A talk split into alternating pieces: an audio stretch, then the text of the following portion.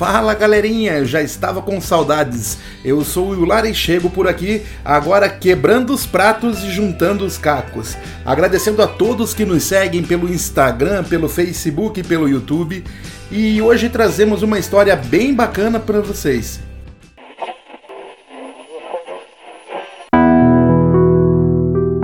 A historinha do LenhaCast de hoje traz a história de um jovem rapaz nascido na periferia de Madrid. E esse rapaz tinha um sonho.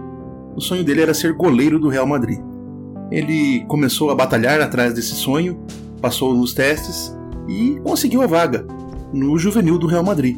Por dois anos ele se consagrou como goleiro do Real Madrid. Porém, em um determinado dia, ele sofreu um acidente, o qual paralisou parcialmente seu corpo. Os membros inferiores ficaram paralisados. E ele ficou assim por um ano e meio, sem poder seguir o seu sonho de goleiro.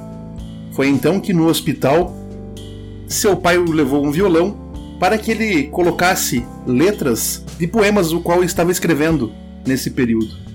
Esse menino então é, começou a fazer belas canções e no final da década de 60 ele foi até uma gravadora que aceitou gravar e convidou a participar de um concurso de música, o qual ele foi vencedor. Essa é a história de Julio Iglesias. E essa história nos faz refletir que muitas vezes a gente segue um sonho, porém a vida nos coloca em outras situações. A vida nos mostra outros caminhos e nos leva a segui-los. E às vezes esses caminhos são de sucesso. Então o que eu digo é o seguinte: nesse período que estamos vivendo, pode ser uma oportunidade de mudarmos nossos rumos e de fazer sucesso em outras áreas.